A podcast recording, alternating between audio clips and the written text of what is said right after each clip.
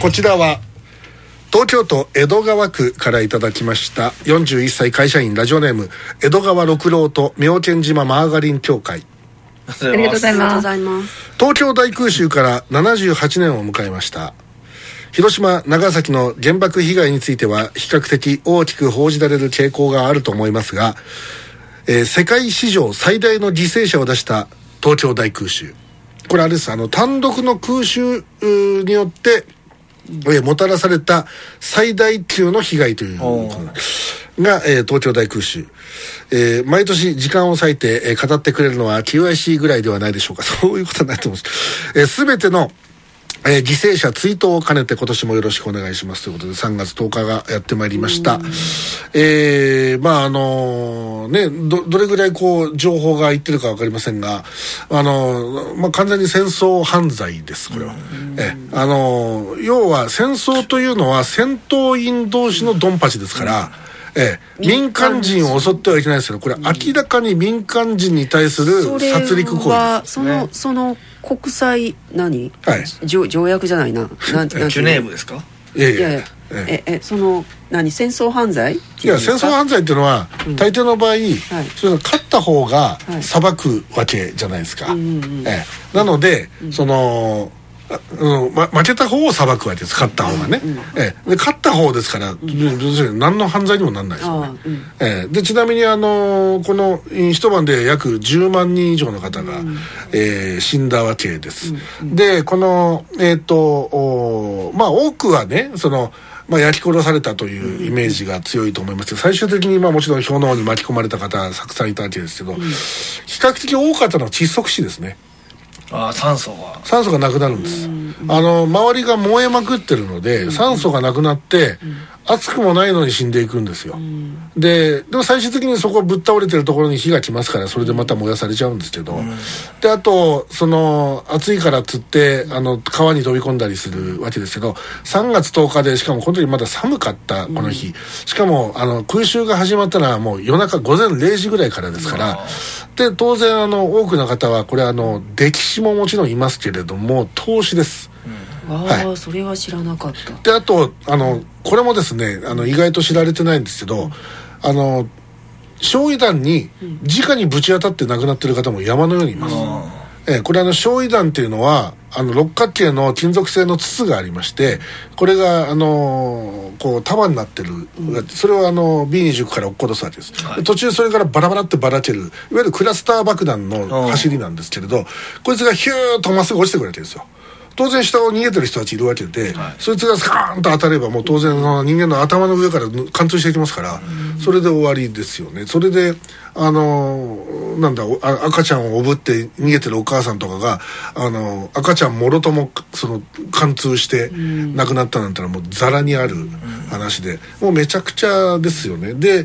でまあともかくあのこのお空襲で、えーまあ行われたえーその前にねあのこれあの流れで言うともともと1月27日に、えー遠近ドル作戦っていうのがありましてですね、遠近ドル3号作戦っていうのがあってでこれはねまだねあのセオリー通りにやってたんですよ。高いとこから爆弾を殺すっていうやり方です、でそうするとね命中率が落ちるんですよ、であのうまくいかない。でそこに出てきたカーチス・ルメイという将軍がいましてこいつはもうやる気満々で人殺し大好きなやつですからでそれ何を命じたかっていうと B29 の乗組員に「お前らあの酸素マスク外せ」って言ったんですよ。要は高いとこ飛んでいく時って酸素マスクがないとあダメだから酸素マスク外せ要するに低いとこ飛んでいけっていう、そしたらもう要するに下から降車砲のドカンとか撃つじゃないですか、当然日本だって戦闘機いますから、その襲襲いかかってくるじゃないですか。でやられちゃうじゃないのと、ええ、やだよっつってもいいから行けと。無理やり命ずるんですよ、ででそれで、まあ、そ最終的に大戦果を上げるんですけど、でそれのあのミーティングハウス1号作戦っていうのがまず行われたんですね。でこれがあのあのまあ失敗するんですよ、まあ失敗っていうかまあそこそこの効果しかなくて。で次にミーティングハウス2号作戦っていうのになるんですけどそれがこの東京大空襲3月10日です、でこれがそのあのー最初東京湾のあの近くというか相模あのさなんだあのーうん神奈川県沖のうんあの海上に B29 がぐるぐる回ってるんですよ。でおかしいっつって。でそれはあの日本軍も発見してんだけど、何やってんだろうと。でこれが要するに誘導してるわけです。こっち来いよっつってそれでその大量の B29 が飛んでくるんですけどでそでそのそれでそのぐるぐる回ってるやつのことをいろんなその情報が錯綜して誤認して一旦その空襲警報が出ないような感じになっちゃうわけですよ。だからみんな寝てたんですよ東京の人たちは。でそこに突然やってきてでどういうふうにするかっていうと先頭を飛んでくる B29 っていうのはこれはもう連度の高い人が操縦していて割とピンポイントであそこだっていうところに爆弾を落としていくんですよ。そその人がやってる爆弾はものすごく燃えるやつ、あの中にマグネシウムとかいろいろ入っててもうあのあストロボのように燃えるわけですよ。でもピカーっていくわけですよ、であとはもうそこ目印に行けっていう感じになって一列渋滞で次から次へと入っていくっていうそういう作戦だったんですよ。でしかも B29 っていうのは空飛ぶ要塞って言われていてあっちこっちに機銃がついてて近づいてくる戦闘機をどっからでも撃ち落とせるようになってたんですけど、え。えこれをね一番ケツの尻尾のところにも機銃があるんですけど、それを残してあと全部外したんですへ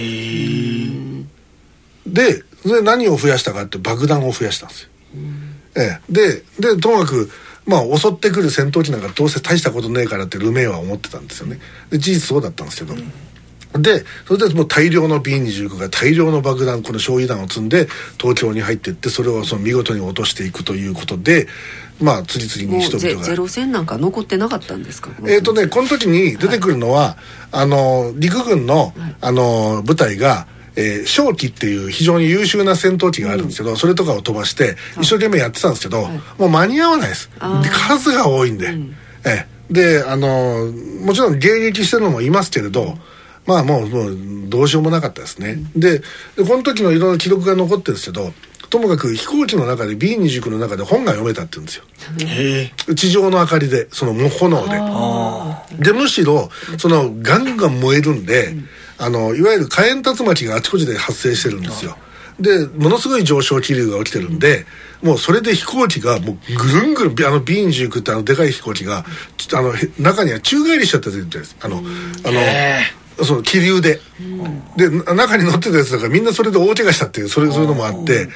それぐらいなもんですよ。でであとあの何がすごかったかってあの人が燃える匂いが上にもうどんどん上がってくるんで、はい。その B29 の中にそのその人間の燃える匂いがもう立ち込めちゃってすごかったらしいですよ。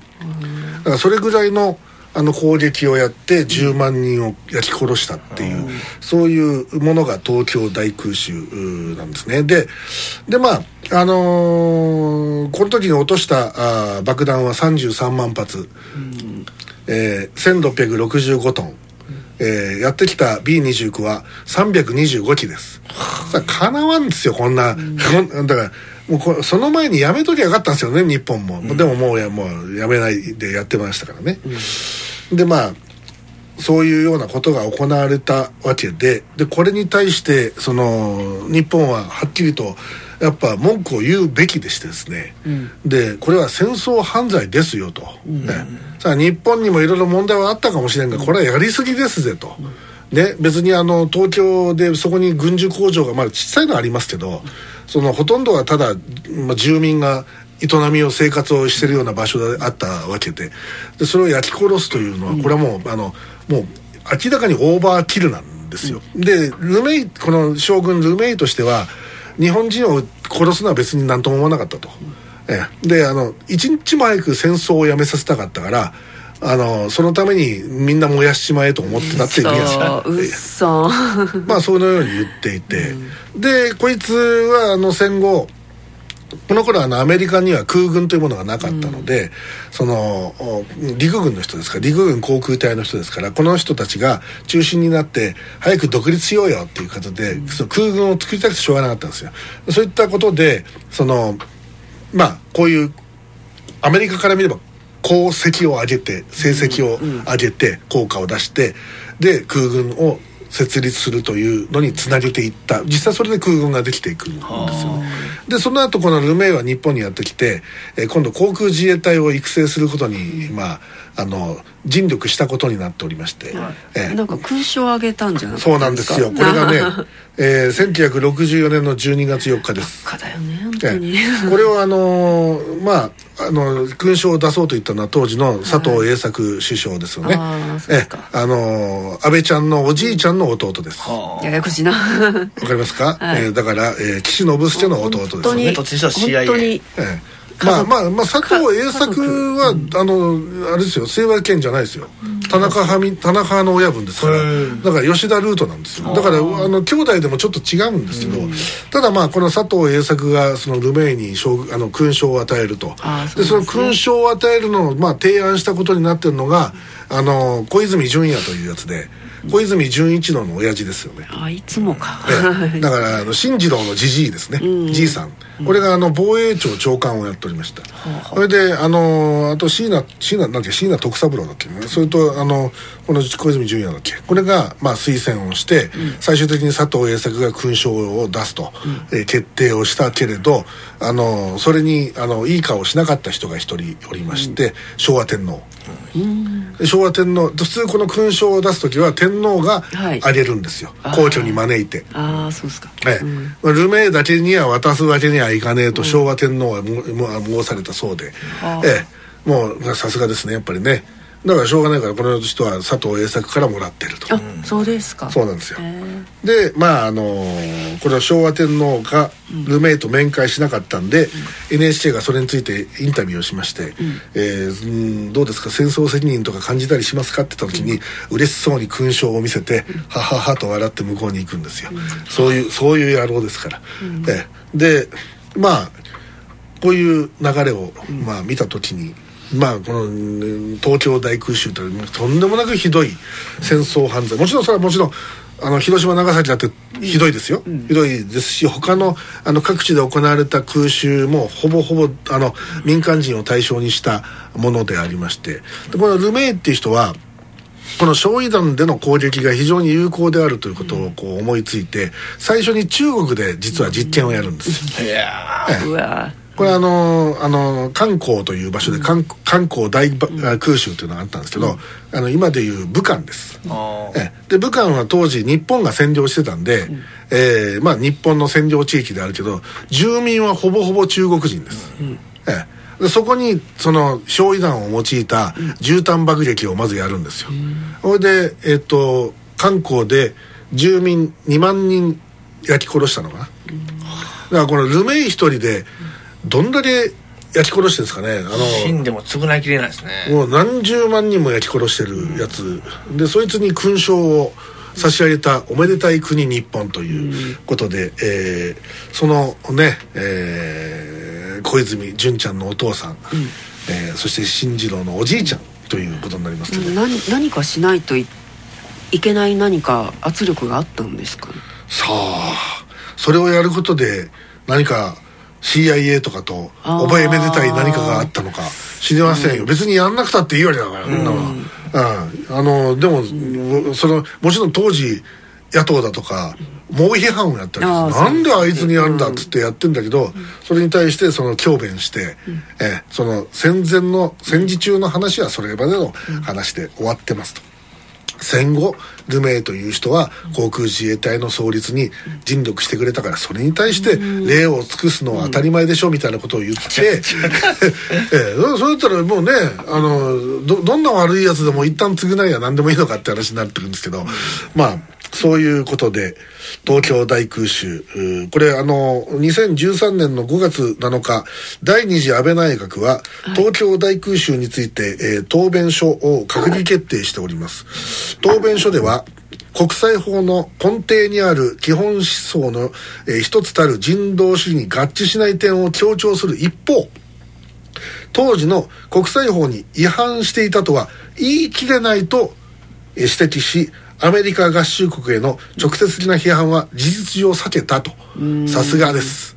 さすがおじいちゃんの代から CIA ですね。ええ。ということで、えーでこれだって当時の国際法に違反していたとは言い切れないと当時国際法なんてないというふうに思ってるかもしれませんけどジュネーブ条約があるわけですよすでに、ええ、これはあの完全に国際法違反です、それを安倍内閣が国際法違反とは言い切れないという非常に弱腰なことを言ってしまったことで、はい。もうこれ追今に至るわけですね。そういうことです。ええ、まあ、大変にけしからん。ででそれに対してその、まあ、右寄りの人たち安倍ちゃん大好きな人たちいますけど、その全くこれについて動かなかったですね。でいかに奴らがエセであるかってことがよくわかる、といううことで、えーいかがだったでしょうか、えーともかく10万人の方々がやる、あそこでなんで琴とい橋だったかな何は東橋だってあのいまだにあれですよ。あのや焼け焦げた跡が欄干に残ってます。が人間の油で燃えた後だと言われてます、で橋の上に群衆がぐわーっと来て、もううもう要するにどっちにも行けないわけですよ。おお互い両岸から押してくるわけで,、でそこに火がついて、あとは上で人間が燃えていくっていう、人の油で人が燃えていくってそういうことになっていくともう地獄絵図だったと言われております。えーやっぱあのこれに関してはもうあのだからなんかなんかねそのあのこれ右も左も怒るべきなんだよねこういうことはね、なんかねおかしいよね日本ってね。そうですね。ええやっぱり白黒つけようじゃないかって俺いつも思うけどね。あのつつけたくない人がいるみたいです、続いあこれ木田上さんは東東京大空襲の中で逃げ延びたっていうことで本当良かったと思いますけどどうですか？いや、ねえーに逃げ延びてないですけど、大変に辛かったっていうふうに聞いてますけどね。その後大変に辛かった？いやいや。あの熊本の大空襲にもあったそうですねいや、だから合ってませんがな。あそうですか。はい。あの熊本も、熊本大空襲っていうのありましたね、ええ。あのー熊本の太閤橋っていうところがあるんですけどその降りてったところにあの記念碑があります、ええ。で、えーもう全国ともかくあの空襲に合ってない場所がないですからね。京都ぐらいですよもう、ほほぼほぼ合ってないのは。実は私親戚がほとんど京都で。そういうやっぱり今日は戦争体験聞かないんですよね、あー。まあもちろんね京都もねあの原爆の投下対象にはなった時期があるんですけれど、まあうまい具合にこうそれがそれたという、ね文化財は人の命より重いんです。まあね 長崎だってとばっちりですからね。あれ最初小倉ですからね。小倉に向かって飛んでったわけですよ、はい。B29 ボックスカーって言うんですけど、はい。それが飛んでってじ小倉の上空が雲で、あの要するに曇ってて見えない。目標がわからないって。であの原爆積んでると重すぎてはい。身動き取れないんですよ、はいはいはいほい。でもうともかくね、もう早くやめもう帰りたいわけですよ。ああ。ほいでもうかもうどっかねえかっつって帰り道どっか たまたま帰り道にちょうどく雲の晴れ間があって、ここだっつうところが長崎だったんですよ。たまったもんじゃないですよね、そんな理由だったんですそんな理由ですよ、はい、で、えーまあねそのもっとあのこのルメイなんかはもうちょっと原爆もっともっとバカスカ落とせとか思ってた一派ですから、えーふざけんじゃねえよと思いますけどね、まあね黄色い猿なんか絶滅したって言いたくもかくもないんでしょう。まあ奴らですね、まあ、そんな奴から勲章をもらってしまう勲章をあげたというのが本当にもううん本当に腹が立つ話でございます、俺にくれっていうぐらい。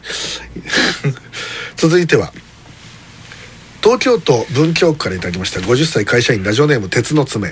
ありがとうございまます。卵も倍近い近く値上がり、えー他にもいろいろ値上がりで生活に直撃しているわけですが相変わらず鈍感な岸田政権は、議論を進めてまいりたいと思います。だの丁寧な説明をとか言うだけで何もしません。いらないですね。あえて言葉を選ばず言いますが死んでくれないかと 大丈夫ですか？犬とか鬼とか、はい。そんな言葉遊びはいらんから。むしろむしろ本気で鬼退治してくれよということでいただきました。お怒りですね。お怒りのやつをいただきました。え非常に読みづらいお便り。ありがとうございます。YouTube で上げられるんですか？これ。いやいやまああのしばらく黙ってましたけどそろそろ私、えー牙をあのはあは。あ向くつもりでおりますので、ええあのー選挙が始まりは戦いですから、それはもうあの榎木田だって本気になっていきますんで、ええ。いやここの人はあれでしょき岸田総理に文句が言いたい？いやもちろんそれはもうそこですよ、もうあの小物を相手にしてる暇はありません。ええ。一番の狙いはそういうあのあの、権力者です、はい。そこをあのに対しての一番の僕は攻撃をあの一番しようと思っております、はい。えこ小物はどうでもいいです、ええということを考えております、え 楽しみですね。えー未来の大物の前島さんです、えーいかがでしょうか？この、えー岸田政権に対して。岸田政権ね、ええ。本当にあのこれ見てるとあの実は安倍晋三がいいやつやったんじゃないかって思えるぐらいひどいですね。あいやそれはないわ。あれいやいや安倍 そうです。か晋三はこう抑えてたんかなっていうぐらい。まだねもうちょいね答弁の内容にね中身があったよね,、もうちょい。岸田よりは。はい。岸田の答弁って何にもないじゃないですか。ただ、と見事に同じことをこう、まあこの問題えーに関しましては、えー深く議論を進めて、えー、参り、えーながらとかってそういう話でしょ、まあ、何もしませんって言ってるのと一緒だもんね。だから安倍晋三が松ぼっくりで岸田があのどんぐりと。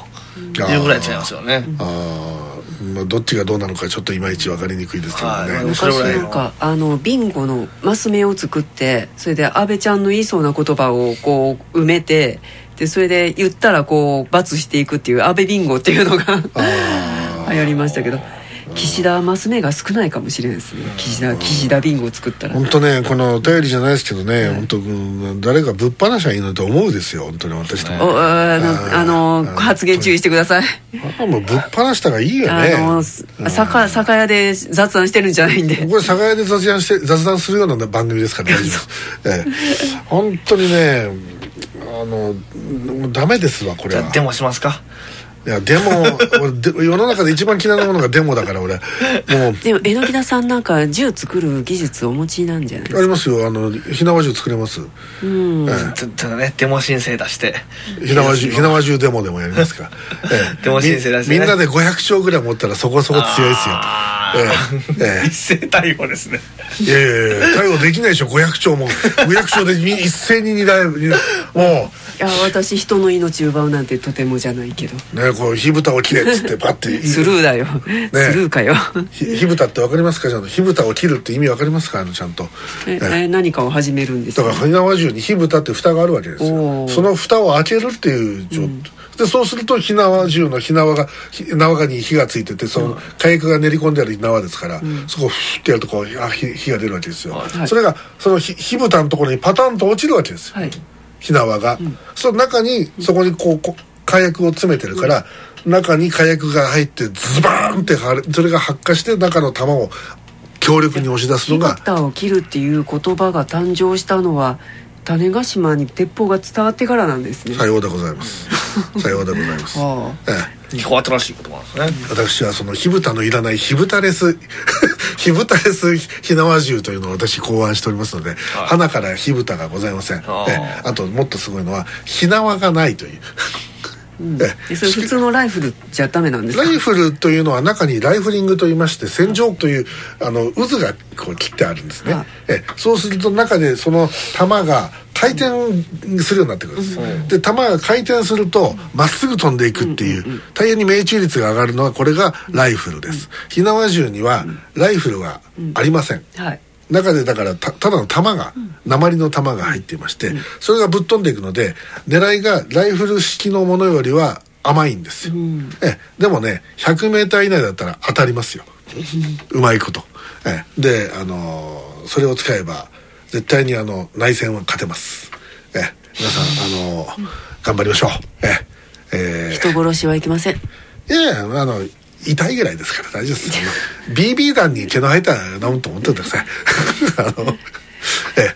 BB 弾を強力にする方法もいろいろありますよ。あの、あのいろいろご教授でできますけど、ええ。いつでも。私あの誰も傷つけたくないので私だから砂を砂を弾にできるようなね武器があればね。あそれもあります。あるんですか？あります。あの砂をですね樹脂で固めましてね。ええでそれをねぶっ放すですよ。そしたら当たるとガーンって砕けてすっげえ痛いけど死なないっていうのがあります。ああいいじゃないですか死なないけどじゃあ怪我はするよね。あこうす砂がいっぱいこう皮膚にめり込むのでん。ええあの後の処理はちょっと大変かもしれない。その砂に今度あのなんか汚いものを混ぜとくとそこからばい菌が入ってとかっていう、いやあのそういう作戦もできますよ、ええ。楽しいですよね。そういう武器を考えるのって。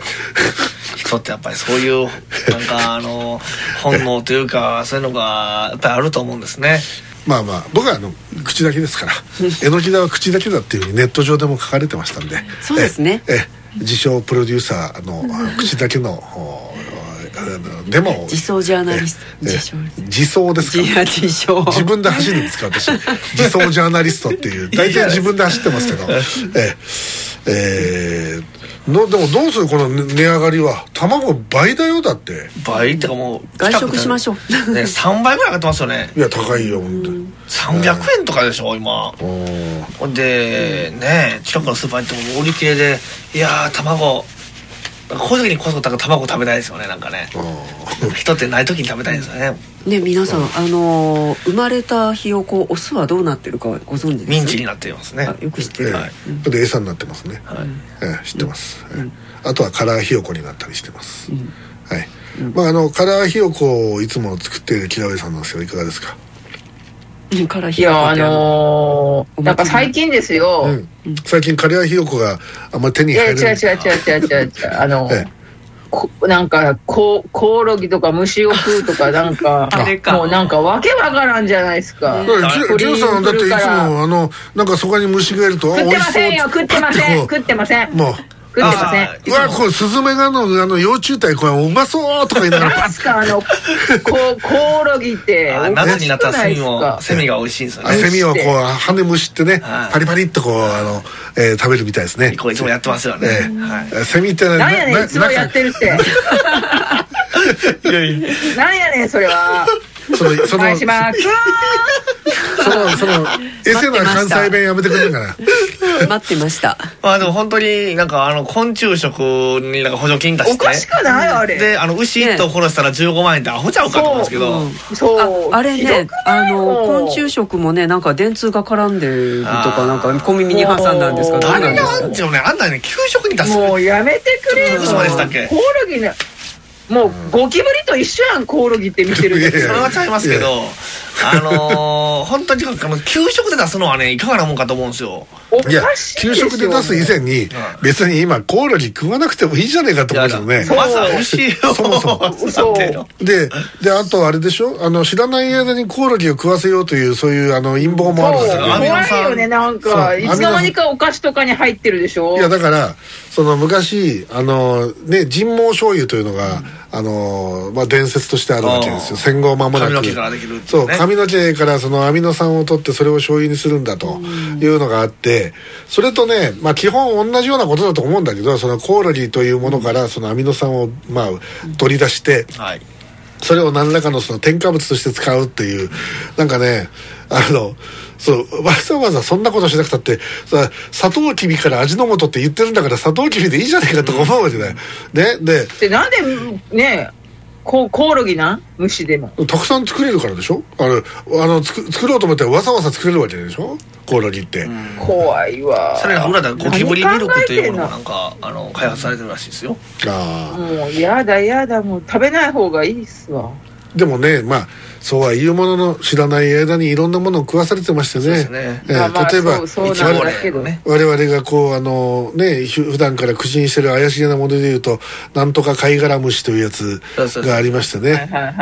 これはあの植物につく貝殻虫の一種ですけど、それをペコペコっと剥がしていって、はいすりつぶすとあれはなんだっけ赤色だよね、はい。赤色が取れるんですよ、はい。でこれ天然色素ですから、うん。ええ、だから要するに天然のものですから、ええ、要するに人工的な人工着色料ではございませんということで、はい安心安全なものでございます。でも貝殻虫ですよって、そういうまあ認識まあまあ安全なのかもしれんけれどちょっとね気分は良くないですね。気分よくない、俺それだったら人工甘味料とか人工着色料の方がよっぽどやわと、俺子供の頃ってはい。人工甘味料人工着色料のものを勤めて買ってましたけどね。どういうことですか？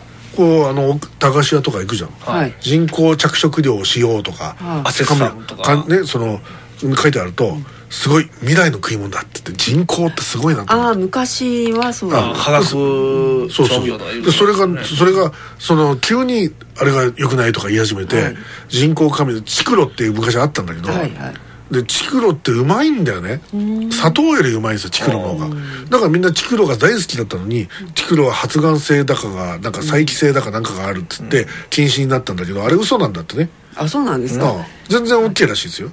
でいまだにそのいいんいいんだけど、チクロは危険だっていうイメージが刷り込まれたから、チクロが急にダメになっちゃったんですよ、でまた砂糖が出てきて、はい。それでその後またなんかアスパルテームだとかいろんな出てくるじゃないですか、はい。なんかいろんな甘味料が出てきて。であれって要するに業界同士の綱引きが常にあるのね。ああそうなんですで例えばほらその食い物とは関係ないけれど、はい。例えば石油なんかでも、ね、ちょっと前10年ちょい前ぐらいに、あのアルコール燃料っていうのが出てきたんですよ。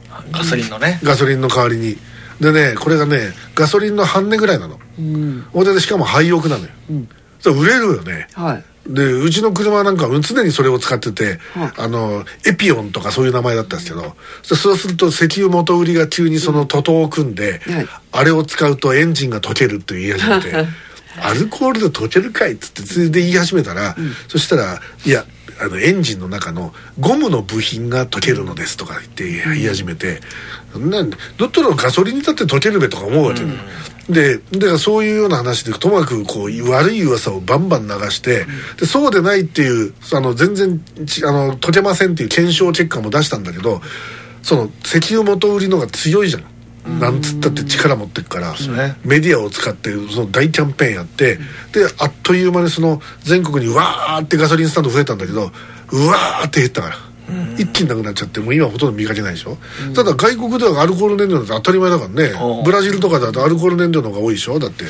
だからだからそういうようなだからまあアルコール燃料もよしあしよ。あれもあれによってトウモロコシが減ってるとかいろいろあるから問題はあるんですけどだから結局業界の綱引きでそのいわゆるスタンダードっていうか基準が変わっていくっていうことで、今何かしらそのコオロギを押したいやつらがいるんだよいるんですよね。いるんだよなんか無理。うんええ。でそのコオコオロギ御殿を建てたいやつがいるわけですよ、あそうとしか思えないですよねこれで一生懸命、えー、と電通さんが頭使ってプロデュースしてるんでしょうね。電通はもうちょっとね、あの優秀なやつ少しはいるんだからね、大多数は電通は優秀じゃないですけどあのそそはい。そこまで用意言いませんけど。いやいや本当電通のもうえ何お知り合いがいっぱいいるんですか？あいますいます。愚かな。いますよ。あの FMC の OB もいますよ。あー、はい。あじゃあなんか優秀なんじゃないですか？ねううちにうちにいたやつのマイクネームバイブ山本ってやつでしたけどね、ええ、バイブ山本今電通九州にまだいるのかな？なんかそういうのがうですね。のコオロギはほんまに危険ですからね。痛い痛い病になる可能性が極めて高いと。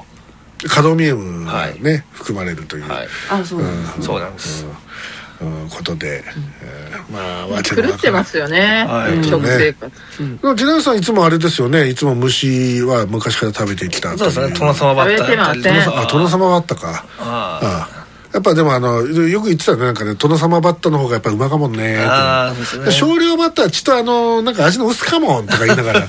言ってますね。そういうこう食べてたという、言ってますねってなんやねんそれ。やっぱこうぐやっぱ昆虫食のグルメっていうそうですね。ことじゃないですか。昆虫なんか食べませんがな。食べたことないの昆普通の虫昆虫。は？虫。昆虫がなんて、え虫がなんですかあ？セアカトケクモえ？あセアカゴケグモですか？はい。セアカゴケグモを食べてるんですか？いや、知らないです。何ですかそれ？こ。う雲パッて捕まえてこう足をピッピッピッってむすむしてこうな真ん中のところだけをガッてむしゃむしゃ食べるっていう、ええ、怖いじゃないですか、それを。あー昔あのね30年ぐらい前の映画で「修羅の群れ」っていう映画があるんですけどあの松方弘樹主演のオールスターキャストで、あの関東稲川会が成立する過程を描いた伝記物なんですけど「え神奈川水湖伝」っていう主題歌を北島三郎が歌うっていうそういう素晴らしい映画がございましてその中で若手のまだあの組員だった松方弘樹が鳥羽嵐こうあの博打場ですよ。それそこでのこうあのうん、チンピラをあの威圧するために上からこうつら下がってこうツズツズツズっとこう、あのジョロウグモが落ちてくるわけですよ、それをパッて捕まえて、目の前でそのガン飛ばしながら 足をこうむしってそれでその本体を本体をむしゃむしゃと食い食いまくるってそれで相手をビビらせるっていうシーンがありますけど、そういうそういう人は昔結構いたみたいですよ。お本当に。お腹壊してんじゃないですか？いやいやだってあのー私がよく行ってた屋台で、そこにやってくる近所の製麺工場の社長さんがいたんですよ。うどんとかの麺を作る、でそこの社長は戦時中ガダルカナルに行ってた人で、ああ、ええ、その自慢話をいつもするんですよ。でとんどとんでもない飢餓にやってきたと。でそこではもうありとあらゆるものを食べたっつってそれをこっちが美味しくおでんを食べてる時に ねおで今からがんもおばさんがんもどきとねあと卵とこんにゃくとかって言って言いながら「俺はもうガガダルカナルでたい。もう本当にね 何でも食うたもんね」とか言いながら別に聞いてないのに。でそしたらこうおあつらい向きにこうハエトリグモがちっちゃいあのぴょんぴょんグモがいるじゃないですか。それがいてパッて捕まえるんですよ。なんかものすごい俊敏なのよそのじじいが。パッて捕まえてそのまま口の中にポッと放り込んで「うん。うまか!」って言いながら 食ってそれをこうよく気持ち悪いなこれ。おいおいおいって。でそうするとそのあのおでん屋のおかみが怒るのよ、お客さんの前でもって頭を帰ってとかって言って「いやごめんごめん」とか言いながらで毎回やるっていう。あえ死にましたねその人 そういう木原さんですよねそれねあ、そうですね。すみません。あねなんか木原さんのなんすか、そうっすねって。だってあの木原さんの家には虫がいないですから。ああ。ええ。もうあらゆる虫。怖い怖い怖い怖い。私が食べてるって言うとね、怖い怖い怖い怖い怖い。もういやもうそれしか考えられないっていうね。そうですね。ええ。もうあの。いや、あの、ヤモリちゃんが食べてますからね、ガト。あヤモリちゃんを食べてヤモリちゃんを食べてるのかと思う。ヤモリちゃんまヤでモリちゃんが、ヤモリちゃんまでを、ええガも食べるという、ええ本当に。ヤモリちゃんが。本当にね。ヤモリちゃん冬は出てこないですよね。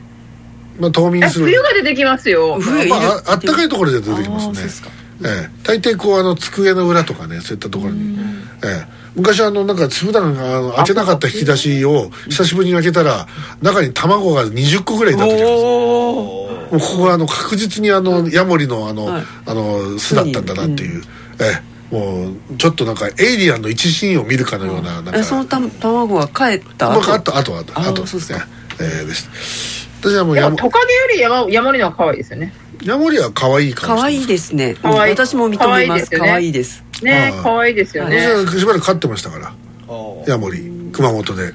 うん。あの仕事してたら肩にポトッとなんか落ちてきたんですよ、はいほんでなんだろうと思ったらこうツツツツとこう腕をこう伝って、はい。手のひらにこう登って手は手乗りヤモリが出てそれも鉄板ネタですよね。あそれでどうすんのかってしばらくこう机の上にいてたら俺の顔見てずっと離れないんで、ん。じゃあしょうがねえと思ってあのメダメダカを飼ってた水槽があったんで、はいそこに入れてでいろいろこうあの隠れるようにこういろいろ入れてで餌どうしようかと思って、あメメダカじゃないんですか？いやいや毎回あの、ハエを捕まえて、はい。あの蝶バエがあのうちボロナの風呂だったんで、はい。出るんですよ下水溝から、でそれをねあもう友が集めてきて、食わしてて、でもそれも大変だったんで、なんかねえかなって言ったらミルワームがいいよって言われて、でペットショップに行ってあのねバリバリ育ててますよね。でミルワーム買ってきたんですよ。はで最初1匹ずつこうやって入れてたんだけど面倒くさくなったから、ミルワーム何匹かこうほ放り込んでたんですよ、かわいそうか。ね、でしばらくしたらあの木の浦さん先知ってるんですね。もうなんで先に？これ鉄板ネタですもん。あのそのヤモリちゃんがはい。干からびた状態で、なんで？えミルワームがみんなで襲ってたんあです。ミルワームが勝っちゃった。そうそう。う。んミルワームってあのだから魚の標本作るのもねミルワームの中に入れたらこう魚が生の魚もねもう骨ほ骨になったりするわけですよ。あ何でもこうミミルワームってあのあのえええっ、と何釣りの餌とかじゃなくて？だからあのう宇治のようなもんですけど、はいあのなんかの幼虫だあよね。のミルワームのクッキーでも食べたことありますよ自分。え。ほんま死と思う。それミルワームがヤモリに勝っちゃった？まあまあ数が多かったのもあって、あはいはい。ええという悲あしい。アリですよ。あアリと一緒ですよ。ああそっかそっか。悲しいお話でございますね。え前島さんミルワーム食べたんですか？ありますよもう。それミルワームのクッキーとかなんだろ？な上丸々上に乗ったね。ああ、えーこれもき電通が企画したやつですかえーということで。乾燥ミルワームってのが置いてますよ、ねさあサクサクしてるね。ね。ああいいんじゃないでしょうか。わあ。前島さんからえらいもん見せられた。これをえー、一旦 CM に行きましてこの後は、えー、防災の話をまたまたやってみたいと思います。一旦 CM 見るわ。夢に出そう。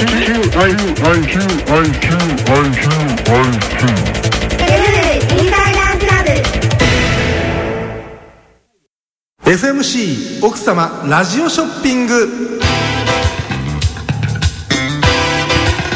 いつも生活に役立つ素敵な品物をご紹介しております。FMC 奥様ラジオショッピングの時間がやってまいりました。いつものように商品開発室の室伏さんに商品を紹介していただきましょう。はい。今回ご紹介いたします商品は生活空間の頑固な汚れを簡単に取り除くことができる超強力スチームクリーナーチェルノブイリです。おこれはまたとってもコンパクトな機械なんですが片手で楽々っていった感じですねそうでしょう。超強力スチームクリーナーチェルノブイリはロシアの科学者チームが総力を挙げて開発した画期的な商品なんです。どこら辺が画期的なんですか？これまでのスチームクリーナーは電気の力で水道水を温めそこから蒸気を取り出すというもので当然電源が必要ですしパワーも今一つだったりいろいろ問題があったのですがこのスチームクリーナーチェルノブイリは違います。おや室伏さんそういえばこれ電源コードが出てませんね。さすがいいところに目がつきましたね。そうなんです。このスチームクリーナーチェルノブイリは超小型の沸騰水型軽水炉。略して BWR というものを内蔵しているんです。だからすごいパワーなんですね。まず吹き出す蒸気の温度が違います。こちらのつまみを最大レベルにしていただければ500度という超高温高圧の水蒸気が勢いよく吹き出しますこれでどんなに頑固な汚れでも一発洗浄なんです。これはすごい。それだけではありません。沸騰水型軽水炉ですから加圧水型の原子炉とは違って蒸気にはコバルト58コバルト60マンガン54をはじめとする大量の放射能が含まれています。1ml あたりの放射能は約9000ベクレルという強力なパワーが自慢なんです。これなら頑固な汚れだけじゃなくてうるさいストーカーとか犯罪者とか撃退に使えますね。それどころか戦争にだって使えますね。ちなみに沸騰水型軽水炉は東北電力東京電力中部電力北陸電力なども採用している安心の方式ですからあらゆる場面でお役に立つ商品です。なるほど。安心のブランドですね。ところで室伏さん素晴らしい商品であることが分かったんですがお値段の方が気になります。お任せくださいロシアの科学力を結集した沸騰水型軽水炉スチームクリーナーチェルノブイリ。生活プライス1980万円でいかがでしょうか？うわこれはすごい。室伏さん私も買いますよ。ありがとうございます。奥様一家に一台。これは絶対おすすめです。FMC 奥様ラジオショッピングでした